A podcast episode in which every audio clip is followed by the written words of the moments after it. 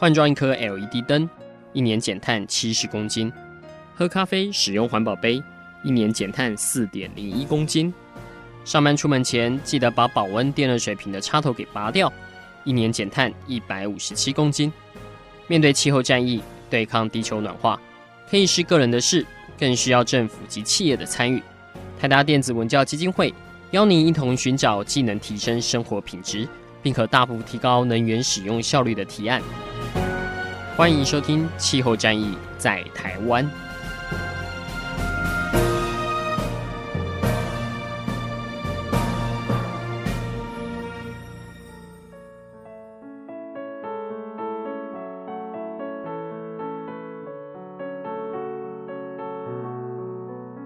各位听众朋友，大家好，欢迎来收听这一集的《气候战役在台湾》，我是主持人台达电子文教基金会的高宜凡。那我们这个系列目前还在谈论气候立法的一个进度哈。虽然说我们之前侧面得知到，目前台湾一共推出了七个版本哦，环保署自己之外，有六个立委也推出了各自版本的气候法的草案。但是很可惜的，目前还躺在立法院。而且各位听众应该知道哈，最最近疫情发展是蛮严重的，所以他后来这个立法院有一阵子也有什么助理感染啊，所以他们现在很多动态就是比较缓下来。所以有可能要到下半年的会期，这个气候法才能去进行正式的一读、二读这样的程序哈。不过没关系，我们这个系列还是会一直走完，而且我们会从不同的角度来探讨一下未来，如果台湾要做一些气候立法或者是减碳的政策规划的话，要从哪些部门不同的着力点这样子。今天这一集我们特别来谈论到交通这个层面。谈到交通哦，各位听众如果有在收看我们的。低碳生活部落格应该有注意到，我们前几年很努力在写交通哦，但是这个方面老实说，不只是台湾，全世界的政府部门都推得很辛苦。交通部门的减碳真的是非常难做，因为它牵涉到老百姓的行为，这样子要改变这个行为真的是有难如登天，所以必须要很多他山之石可以来借鉴哦。所以今天我们邀请到的是成大交通管理系的助理教授郑祖瑞先生，哎，祖瑞来跟听众朋友打个招呼。哎，宜帆好，各位听众大家好，我是成功大学交通管理科学系的助理教授郑祖瑞，很高兴能够啊、参加这一次的，就是讨论与一帆一起来提到刚才有很多现实上的困难以及民众行为上的改变，那也很高兴，希望能够啊从一帆这边得到一些有关台湾的一些借鉴。对，其实祖瑞非常的年轻有为哈，那个。我们是老朋友了，因为我们在二零一七年哦，主瑞还在上一个单位，就是那个伊克里哈，这个是一个全世界国际上在推展地方政府的减碳的一个国际的联盟这样子。他那时候也一开始是在台湾负责那个 ICLEI 哈，台湾总共有十一个县市都曾经有加入到这个组织哈。那后来他因为表现太好，又被直接征召到德国总部去哈。就是在我们去完那个 那一年波网的气候会议没多久，他就被征召哈去当兵，去德国当兵来的。最近终于又回到台湾来来任教哈，所以是其实是台湾的一个福利啦哈，因为这样的人才我们可以回归到本土是最好的哈。那我们直接进入主题哈，我们先来请主位帮我们分析一下，就是呃目前如果从交通或运输部门来看的话，这个部门大概占了全球的一个。碳排放或者是能耗有多大的一个比重？这样子是。那交通运输这个部门，其实在全球来说，目前占了百分之二十三的碳排放。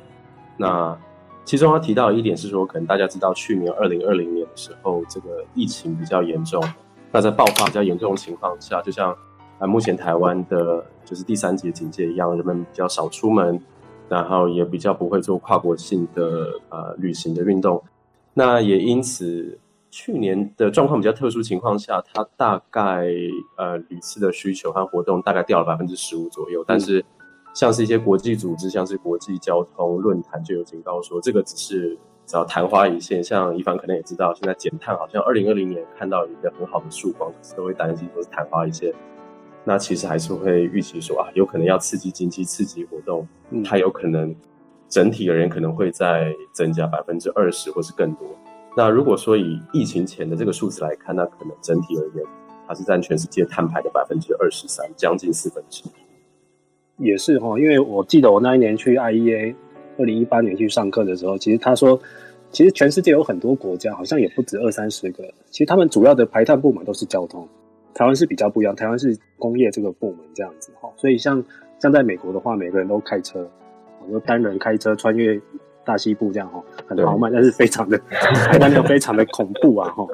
然后主任刚刚也有提醒到听众们，就是说，其实去年好像因为大家现在都在搞封城哈，搞一些限制的行动，所以就是屡次去年是下降的蛮多的，但是今年很有可能会反弹哈。各位听众有没有觉得恍如两个世界？现在台湾在进行一个比较封锁的状态，但是其实国外都已经很多国家打完疫苗，已经开始解除封城哈。他们现在开始要去旅行啊，暑假要去旅行，要去跑 party 了哈，大家看得很羡慕。但去年他们是很很惨的状态，那很惨也才掉了百分之十五，然后今年有可能会反弹哈，所以这个部门未来的这个减碳的确是蛮重要的哈。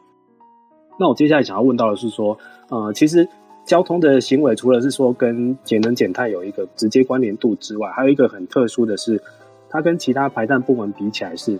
它跟我们的空气品质这个议题是环环的相扣哈。那这个刚好是目前民众比较有感的一个。一个环境的议题哈，那只是说，像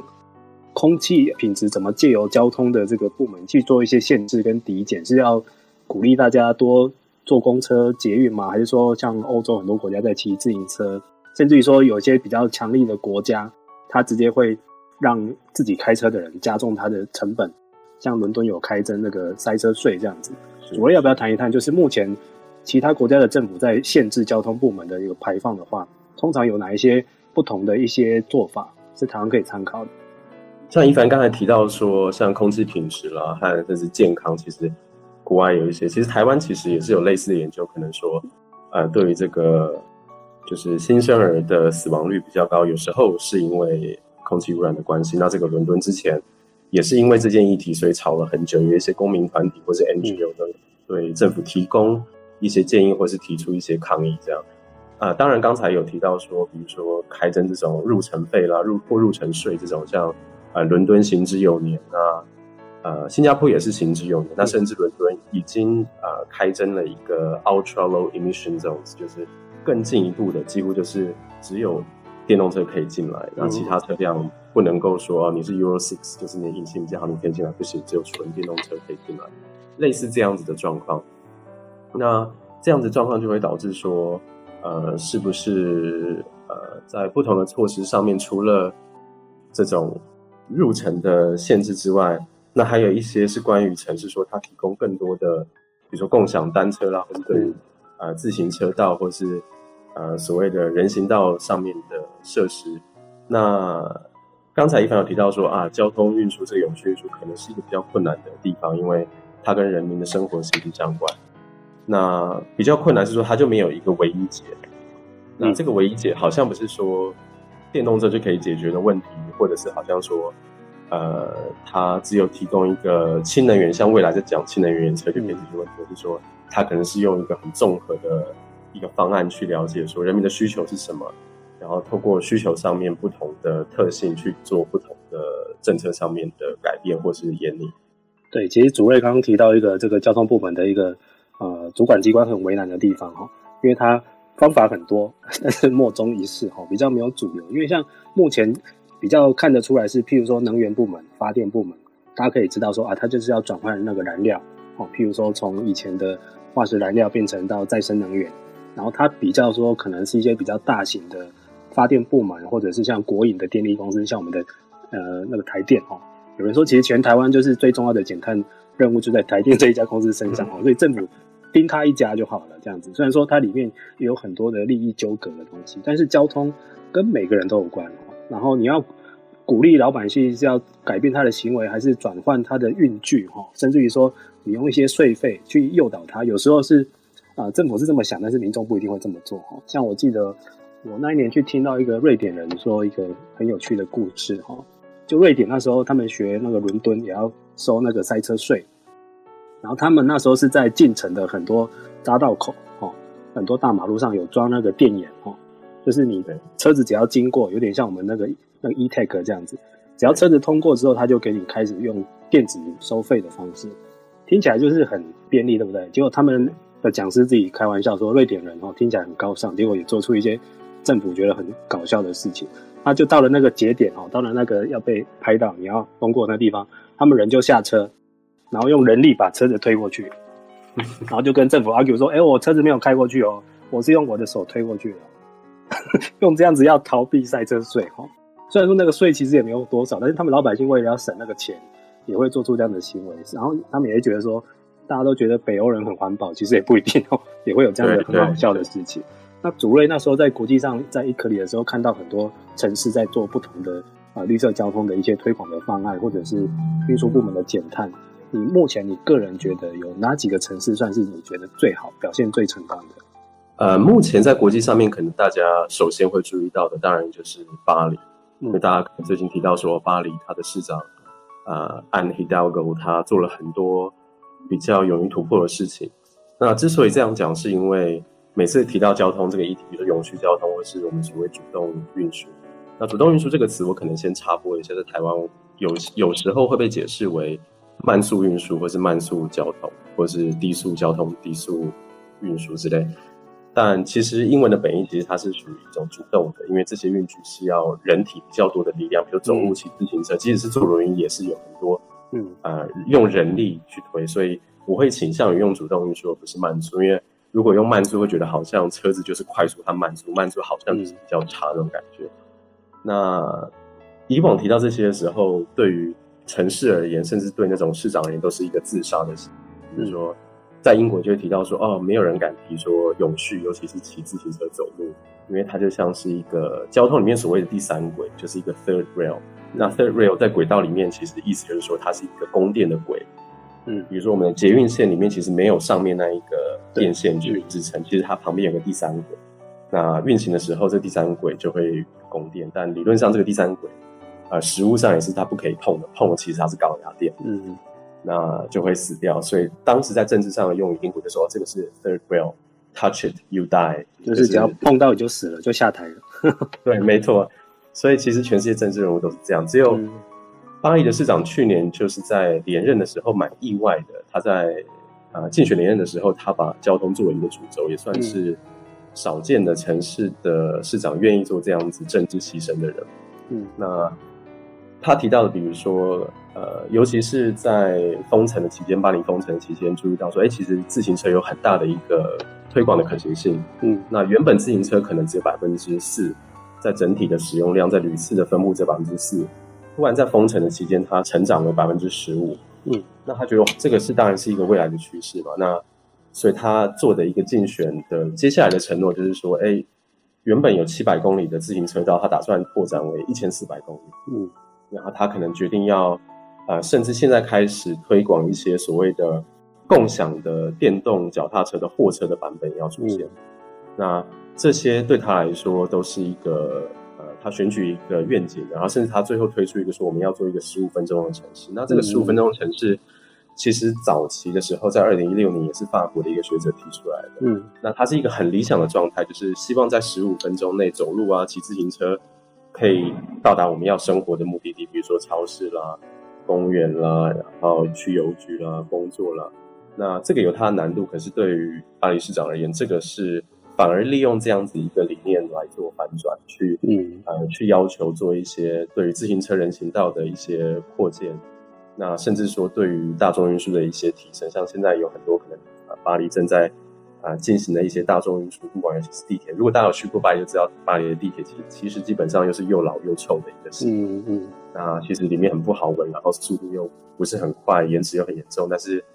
他也是想要利用这一次的机会，结合大众运输的现代化，来达到永续运输整体的提升。而作为一个竞选，几乎是他这一次连选呃有连任的一个主轴。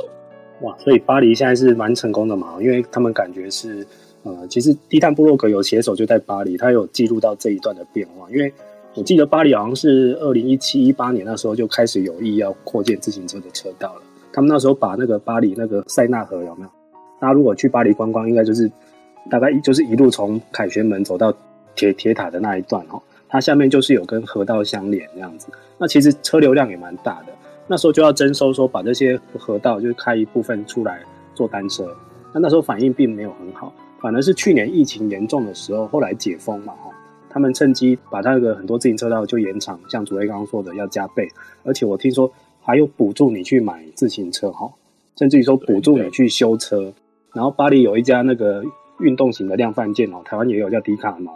他们甚至于也趁这个时候配合政策做了很多优惠的促销，甚至于说有月租型的单车，你可以先试骑一下，不用贸然去买一台，他就每个月几十欧元租给你，还还包修包换这样子哈。再加上这个市长好像还连任成功的，那感觉到就是迪斯这个是有政治红利的，不一定再像以前说是一种自杀的行为这样子。那我们那时候携携手有特别提到一点是为什么？他们巴黎这个过了疫情之后，反而单车会开始变得更受欢迎了，因为他们发觉单车是可以保持人与人之间的距离。对，起码你在骑的时候，是一方面是开放空间，二方面是你跟前一个驾驶应该都有一到两公尺以上的安全距离，变成是一个很防疫的交通运具的感觉。对，这点的的确是蛮意外，是呃，可能也是。当然，这个如果再讨论，可能就会更复杂一点。但也有也有可能是巴黎市长这个安迪戴奥多他本身政治政党的特色，可能就是比较偏呃社会主义。那巴黎一直以来都有这样子的的色彩。嗯，那像自行车道这个，像一凡讲的也是，像很多城市开始拓建它的人行道，像美国有些城市，纽约之前也在做过拓宽人行道啦，拓宽自行车道。呃，其实也是因为，比如说人与人行走在人行道的时候，如果一定要保持一点五公尺距离的话，那其实基本上人行道的宽度是不够的。嗯嗯，因为我们人行道在建造的时候，通常都是用政府的地标作为建设时候的唯一标准以及高标。那大概如果以一点二公尺来看的话，那一定一个人一定要走在马路上，或是走在自行车道上。所以，他等于是趁着疫情的时候，有些其实现在的市民慢慢开始已经意识到说，啊，骑自行车和行走是很重要的，只是好像一直没有一个翻转的契机。嗯，哪些城市遇到这样子的契机的话，刚好就趁机把呃公共空间，如果我可以用一个我个人的出发点来看的话，它其实是把公共空间从车道还给了行人，还还空间于民，给行人给自行车使用，而不是只有车辆占了大部分的公共空间。是是，这方面如果台湾的政府单位有听到的话，其实是可以趁机去。大做推广哈，因为台湾大概十多年前那时候有一波单车热，不过那时候是很可惜，是有一部那个国片哈叫《练习曲》，对，就拍的很浪漫、很文青，那的确也蛮多名言佳句了哈。什么有些事情你现在不做了，以后就不会了。很多人就听到那一句就去买了哈，或者是就去壮游去了。然后加上那时候厂商，尤其是捷安特哈 CEO 亲自下下来骑哈，那的确带成了一股风潮。像我那时候也曾经有去买一台，而且我还是买那个。小泽哈，已经很很红的小折，对，对，对，但很可惜，我个人的通勤领域就是要跨越双北哈。双北大家都知道要过桥，过桥就是遇到考验了。第一个就是你的体力的问题哦，你要能不能把那个好汉坡骑过去？第二个是你既然是通勤，那你遇到交通的尖峰时段，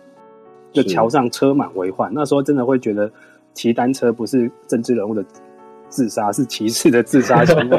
就觉得安全上也蛮也蛮蛮困惑的哈。但是现在已经有了一个巴黎的一个这样成功的案例，再加上说这一次有了那个一个疫情，它既然变成了一个是一个正面的因素哈，在单车的推广上，所以其实台湾的地方政府，我觉得是可以去现在可以去想想看，我们正在面临这个疫情比较严重的阶段，但是疫后有没有这种低碳交通的方式，可以趁机配套把它丢出来哈？现在就可以去想办法了。但是我们其实我环顾一下台湾的政策面，其实它过去在推绿色运输，好像主力是比较放在像是在大众运输这一块。是是，你怎么看台湾以前的政府部门在推广这个交通的一些低碳交通的政策，有什么优跟劣吗？你觉得？呃，就以台湾的大众运输政策而言，我觉得呃，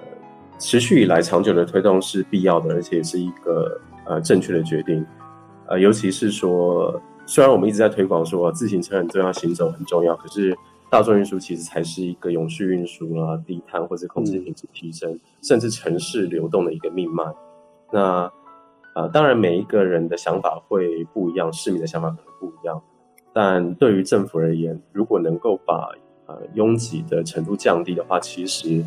所谓空气品质的提升和减排，基本上它有点像是一个附加的价值。嗯，那。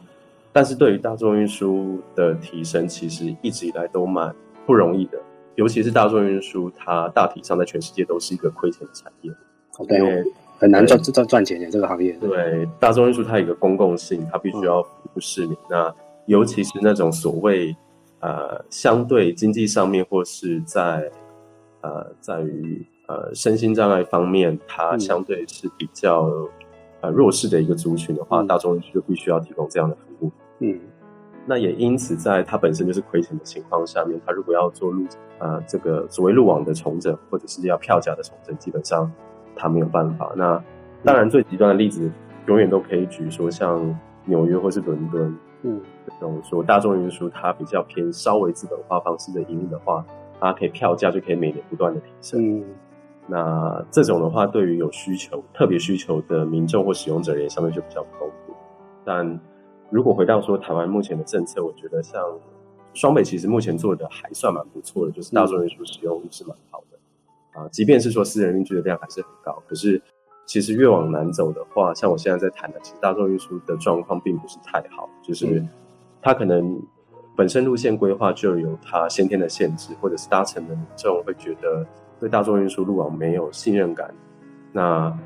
再加上它的城市扩张的状况比较严重的情况下，大众运输的呃输运就没有这么样的有效，嗯、那都会回到一个鸡生蛋蛋生鸡的问题，没有人搭，没有收入，业者不愿意做更好的投资，政府觉得这是一个亏损，就更不愿意去投资。那这个就是我觉得这需还是需要蛮长时间，就是不同的利害关系者，不管是呃中央的单位、地方单位、营业者，还是可能要花时间好好的讨论。对，我们去年，我有前几年我有整理一下台湾公共运输类的那个使用的次数哈，现在全台湾大概一年大概超过十亿次哦，就是每个人去每天坐一次公车或捷运或台铁就算一次哈，但是其中有七亿次是集中在捷运系统，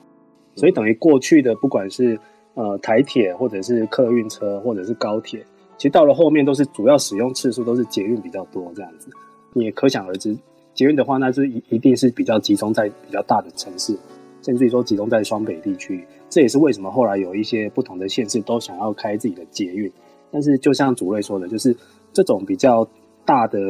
交通的工程，其实它是对政府单位来说，它是一个财务的大黑洞。因为通常它本身如果光靠每天载客人，这个赚不了多少钱。像我听说捷运本身其实也没赚到钱，是它靠广告后来赚回一点点。对对，但是。他如果是财务黑洞，政府都要想说，那我要每年去养它嘛？像之前不是很多偏乡的客运的那个路线都差点都要裁掉了，所以有一些媒体就去做一些专题，叫什么“交通难民”哈。但是这种东西你要一直政府去养它，不是人民主动去搭乘，就会回到刚刚讲的，就是是我政府在烧钱嘛？那我政府在烧钱，其实就烧全民的钱。那政治人物可以忍受多久？或者是老百姓还要要求他还要准点哦，服务很好。又要很安全，所以很也很难怪前一阵子台铁出事之后，稍微大家想说，哎、欸，要票价是不是要合理的反映一下这样子？是是。但是这个问题，老百姓马上又会很多人要举双手反对了，因为他觉得我才不要为了这个付出多多少钱，所以的确对政府来说是蛮为难的啦哈。那我们现在可以问一下主任，主任是从国际组织再回到台湾来教学，那现在主要是在教。永续运输这样的课程是是，可不可以请主任跟大家介绍一下，所谓的永续运输是目前是一个怎么样的发展跟概念？那它除了我们现在想的一种，比如说单车、步行或者是坐公车、捷运之外，它还有别的范畴吗？呃，永续运输这个课程其实也是我去年回台湾之后第一个开始上上的课程，然后它是在、嗯、呃系上的一个硕士班的课程。那我。当时教的方式和我之后上的方式可能都会差不多，就是反而不会直接切入了交通运输规划的这么技术性的一个讨论。那因为据我的观察，可能是像我本身的背景是交通的话，其实我们交通人有时候反而对于整个城市发展的概念是稍微比较不足的。那不管是说在工作上面，或者是在海外的经验，基本上都是说。讲交通没有办法离开城市，嗯，因为他们俩是紧密结合在一起的，所以要去了解说，哎，这个交通问题背后发展的过程，以及它这些问题生成的原因大概是怎么样的。那这个是我课程上面我可能会希望和学生做一个比较互动的探讨。那另外就是说，我会呃已经开始试着带入一点说啊，国际上组织，比如说呃 UNFCCC 他们可能开会的过程啦，或者是说这个国家自主贡献报告啦，或者是呃另外一个方面就是说这个联合国的永续发展目标 S D G，这个可能是目前主流这两个会影响到永续碳排、交通、空污的，然后呃这个政治的框架是如何，也导致说为什么我们现在这么推动永续运输，它是有一个道理的，所以。这个的确，我刚开始在上课的时候，我已经尝试这一年来都在尝试这件事情，就说，哎，我怎么样用一个比较精简的方式，把这个概念能够很快的陈述？因为这个概念其实对于呃土生土长的台湾学生，其实我也是出国之后才工作，尤其是工作之后才认识到这些呃这些国际上面的倡议或是潮流。那当然说土生土长的学生，他们因为台湾并没有这样子一个国际组织这么直接的。呃，接触的情况下，对于一些国际的倡议相对比较陌生一点。那、呃、我的任务，我觉得可能就是说我能够在很短的课程之内让大家知道说，呃，永续运输的概念是什么。那其中，宜凡刚才提到说，哎，他可能不同的运具有走路、自行车、大众运输这种。那呃，这几年当然说新的运具啦，当然什么电动车啦、氢能源电池、氢燃料的一些应用以及。国际上面的海运，国际上面的航空，其实都是这几年，呃，碳排所谓就是减碳比较着力的一个地方。那这个也是，呃，我试着也会跟在上课的时候跟呃课堂上面学生讨论，那甚至会讨论说，哎，交通方面永远都是在讨论说运距嘛，这个运距我们要更新更好。但回归到一个立场，就是说，其实每一个运距的生成都是要解决一个旧的运距的问题。那它有可能是在运量的提升，像大众运输火车，它有可能在技术上面的提升。那要解决的问题，除了技术上面问题，社会经济的问题，还有什么？比如说，呃，永续性是一个问题，那可及性或是无障碍或是通用的议题，会是一个着力的重点。那甚至是说，哎，性别平等也是一个议题。那交通不只是一个，它是一个独立的系统，而是它是一个。一个连接点，它串联很多社会的议题在一起。那如何透过交通去，呃，是不是能够翻转一些社会的？对，其实听起来是蛮复杂的哦。因为我之前看过一本书，它就是纽约市彭博那时候担任市长那个时候的任内的那个交通局局长写的书哈。它就是其实它的主要的是要拓宽那个人行道，然后活络一些街区。因为人行道一拓宽之后，车第一个会被压缩，然后再来就是。单车跟行人，甚至于是一些弱势的行人者，他就会跑出来的哈。那这个东西一定会遇到阻力，甚至于说一开始不只是说开车的人反对，包括说连沿路的那个商家一开始也会反对，因为以以前以为商家以为要有开车要在交通很繁忙的地段生意才会好，就后来纽约法的翻转是说行人越多的话，他的生意会会越好，因为大家会停下来在那边聊天、喝咖啡，顺便买买东西这样子哈。那但是这种事情你就很期待在台湾可以发生，但是就是他蛮需要一些政治的决心，然后他下这个政治决心之前，他能不能厘清整个交通对他的一个施政的好处？像主任刚也提到了，其实它是一个整个城市规划的问题。像我最近就很好奇，因为像那个双北的捷运现在开始往外去延伸了，所以说包括像那个什么基隆的轻轨，还有桃园的机捷，这个未来都会连在一起这样子。但是现在我就看到哇，好多。机捷哈沿线好多在卖新房子的，但是如果你实际去看过，有人去看过的话，会发觉很多出来外面就只有一个捷运站，然后旁边都是空的，没有什么公共设施，然后只有大马路，然后那种大马路以前是给开车经过的人，他可能是走省道，甚至于说高速公路下交流道这样快车冲过去的。然后我就在想说，天哪，这个如果就交通使用效率来说，是可能很高，因为它可以马上从桃捷直接到台北市中心。但是如果对要在那边生活停留的人的话，这样子的公共设施是完全应该是还不太够的，但是交通又不可能完全只顾交通而已。他如果只靠那个我要载最多的人，如果我要做人流的这个运输的话，以前当然大家会觉得大众运输是最好的，但是偏偏现在因为疫情的关系，反而最近受伤最重的是大众运输。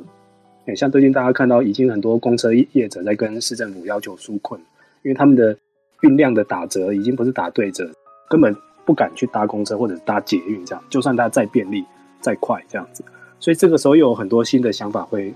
再冒出来，就是只能说一件事，就是交通真的是很复杂的事，又非常 非常难去减哦。像那个主位，我们刚刚也是都在聊，只是路上的运输而已对。其实交通这个范围还包括海上跟天天空上哦。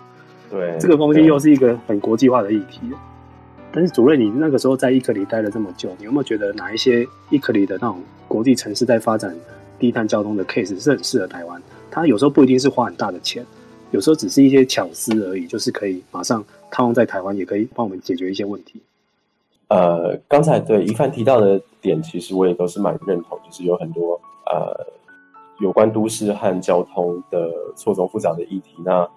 呃，如果回到刚才这个问题，其实有时候很多议题或者是很多问题，它不需要高科技的方式解决。虽然我知道说，可能我也才刚回来，大概快一年左右，所以感触或者是比较性，我还看得比较明确一点。可能在台湾再慢慢待久一点，就会嗯，就会没有注意到一些台湾的特色。那当然，台湾特色我们可能都知道，就是强调智慧化啦、数位化这些。那好像只有高科技才是真的解决方案那种感觉。但我也理解，就好像在学校的时候，只有数学和理化考得好才算是好学生那种感觉。是数理资优生哦，别人都不是资优生。对，但有时候有些议题它，它它其实它不需要高科技就能够解决。那我想，呃，可能一凡也常听到说，国际上都会说，哦，这个是一个 low hanging fruit，就是一个。嗯好像比较容易，你随手一摘就有的这种水果，那种就是你不用爬很高，嗯、这个东西已经在眼前，或许可以做。那国际上，比如说，呃，有时候在想说，哎，是不是欧美的例子离我们太遥远？有没有近一点的？嗯、那其实高雄当时在生态交通盛典的时候，也有尝试做过用比较，嗯、呃，当然以交通的技术而言是比较现有的技术，也是比较容易推广技术做。那其实同一时间，在菲律宾的大马尼拉地区的一个城市叫 Pasig，嗯，然后 Pasig City，它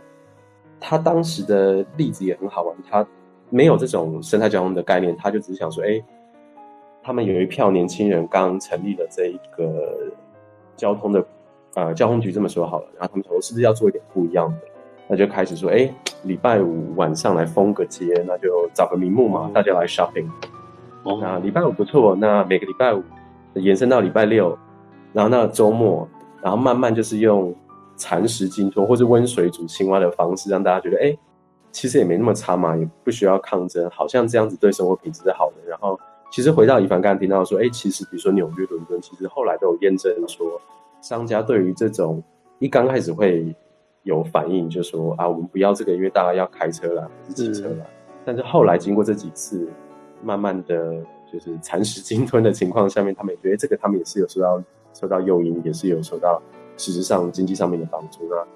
这个也是最近在做的事情，他们继续也是持续在扩大办理这些活动。那其实不只是这个，有很多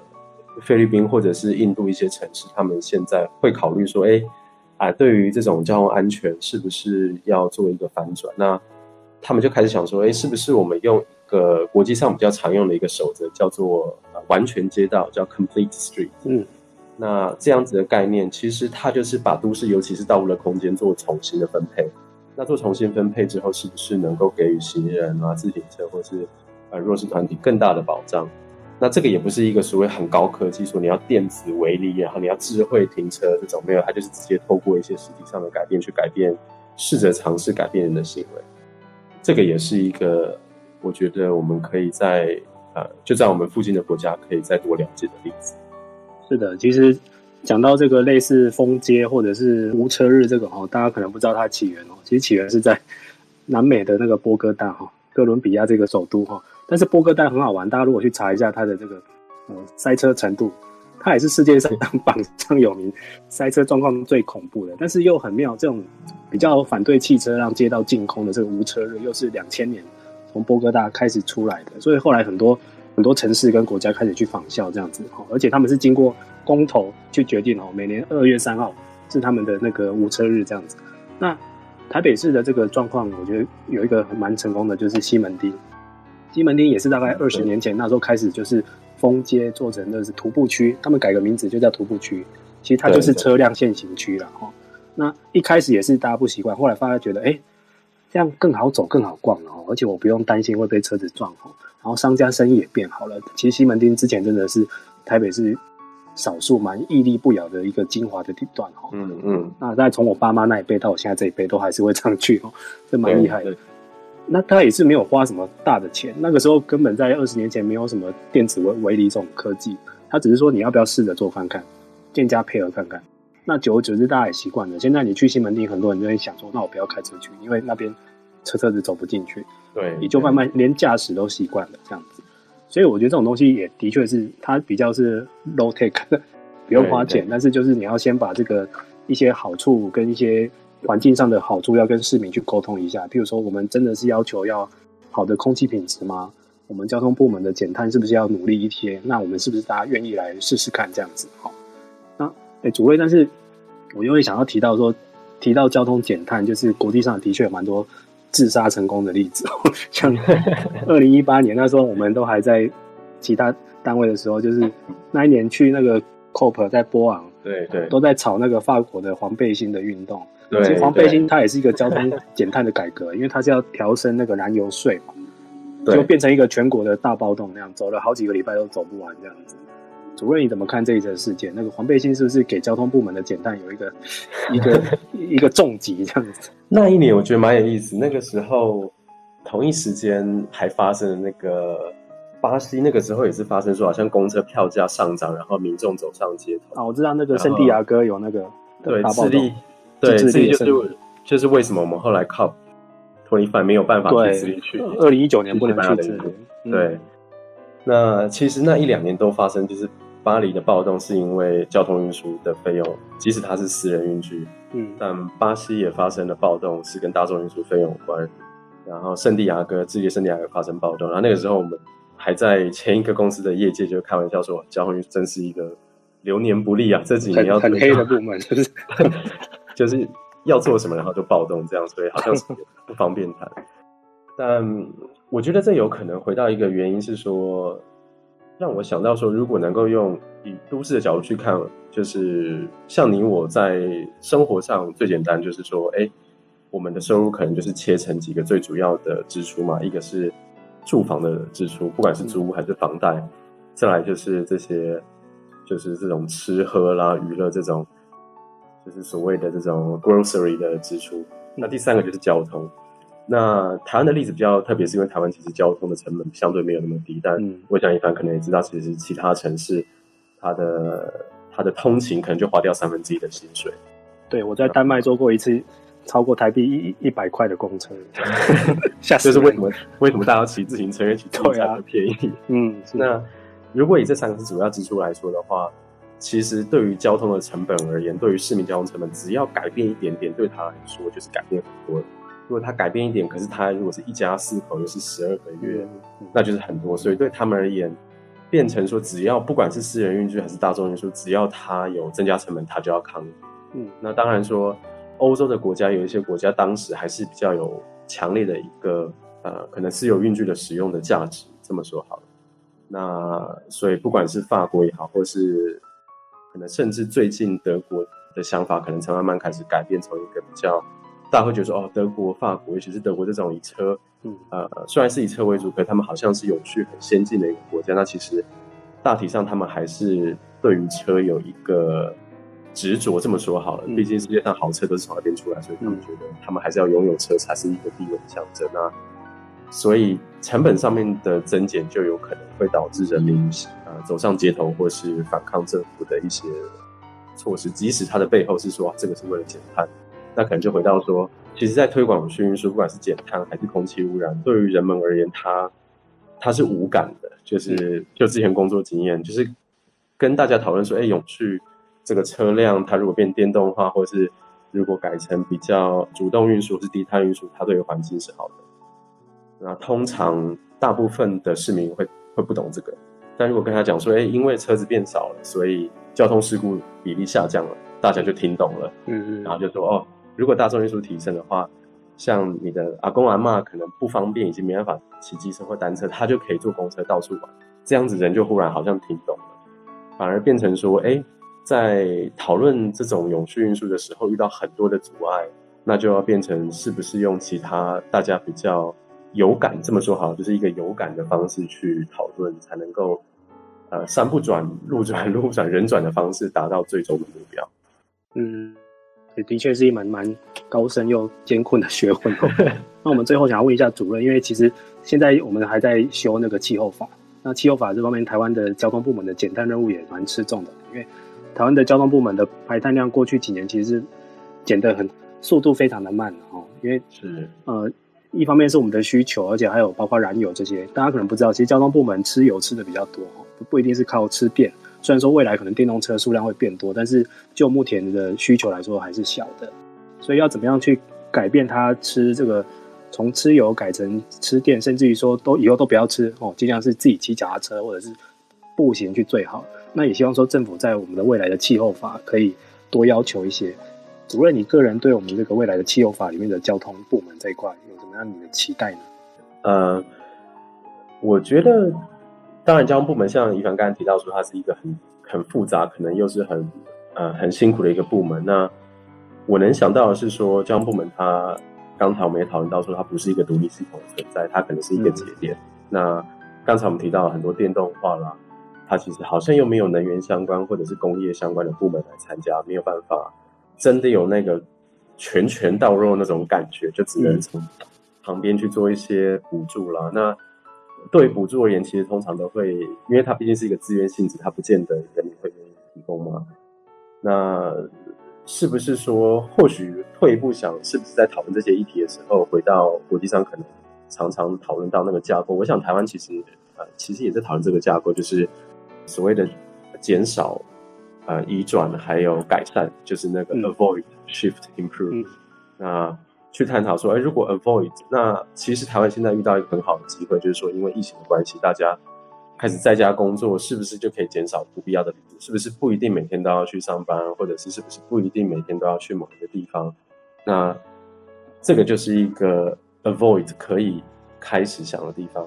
那移转是不是从私人运具移转到其他，比如说大众运输？可能疫情过后，大众运输其实大众运输目前为止，它可能干净程度搞不好还比较高，因为大家都不出门。像，嗯、呃，现在大众运输掉了只剩下两层的话，基本上一辆车可能就只有两三个人。嗯、而且，其实我们会担心大众运输，大众运输业者更担心，所以他每一个小时都消毒一次。但如果大家现在还去上班的话，各位听众，如果你还在上班，你的办公室不见得每个小时都。会有被消毒一次，是是嗯，那所以是不是大众运输的它的魅力或者是它的潜力能够更提升？那最后就是说，可能我们在交通部门或运输部门在讨论低碳或是减碳的时候，是不是不应该把呃运具电动化变成一个唯一解？嗯，好像说电动化之后就就会解决这些所有的议题。当然，电动化是现在一个。呃，它必须要一定要推动，因为它减碳的效用是最明显的。只是能不能透过减碳变成做一些其他的移转，比如说同时提升大众运输，让大家不会说，呃，虽然这个碳减呢，可是针对呃过去的经验来说，可能未来一个城市或国家未来五年、十年的经济成长、人口成长，它的减碳的效果就被抵消掉了，因为经济活动增加，旅次的需求增加，最后反而那个效果看不出来，所以。我觉得这个可能会是交通部门在减碳必须要，呃，怎么说，就是再往前多更想两三步。那同时可能要再仔细去看说，呃，城际的运输和都市运输又会比较不一样。像我们可今天讨论大部分是在啊、呃、都市的市区运输里面，那呃城际运输它的减碳的潜力又会是如何？国际运输的潜力又会是如何？那这个我觉得。呃，都会是不管是中央或是地方或是不同利害关系人，其实都可以坐下来讨论。对，其实哦，真的是蛮千头万绪的，因为其实我们刚刚聊了聊了这么久，还只是聊到其中的一小块而已哈，就比较集中在这个路上运输，而且是比较城市内的运输。其实包括像一些台铁这种或高铁，它就是一种比较城际或长途的运输，它又不太一样了哈。然后交通这个就难就难在，我之前有被找过开过几次会哈，去民间专家去丢一些建议给交通部部门，他们就是老是一脸委屈的说，他们都是。被动去接受，因为它不是独立存在的，它必须要有人用它，然后它又是公共服务哈。对，然后它的燃料转换已经很复杂了，它以后还牵涉到很多科技的加入。像主瑞刚有提到，就是未来如果都是电动化，甚至于是无人化、自动化，也有人担心说，哎，那以后大家都不用买车了，但是路上会有一堆无人车，然后车子的数量到底是增加还是减少还不一定哦。对，那这样到底是对它的排放搞不好又更增加，这就是一种状况。因为像这个已经目前已经实际发生过了。大家现在有没有发现，在路上的那个两个轮子的机车，很多都是外送的。对，然后它以前是不会跑出来的，因为以前它没有在做外送，结果现在跑出来了，而且它通常有时候飙的还蛮快的。它对于整个交通部门的排放，甚至于说安全的威胁，是不是反而是增加的？我有时候都在怀疑这样子哦。对，那像这种就是有有一种大家始料未未及的反应这样子，所以的确，主事者还有主管机关的确要像主委说的，要比较长远的去思考。哦，有可能我们可不可以做这一次的交通改革，顺势把几年后的城市的环境，甚至于是国家的减碳的任务，还有人民的感受、幸福感，整个都一次提升这样子。对，不要每次只是说短期的东西就先急着去做这样子，到时候又产生了另外一个副作用，这样那么也蛮可惜的啦。哈，好，今天就很谢谢主任来跟我们谈。其实主任在国际上见识很多，我们未来也会请他多上我们节目来聊一聊他那几年的一些有趣的发现。哈，好，那我们今天就谢谢主任来到我们节目中。Okay, 谢谢一帆，OK，谢谢。好，各位听众，下次再见喽，拜拜。以上节目由台达电子文教基金会独家赞助播出。台达电子文教基金会邀您一起环保节能爱地球。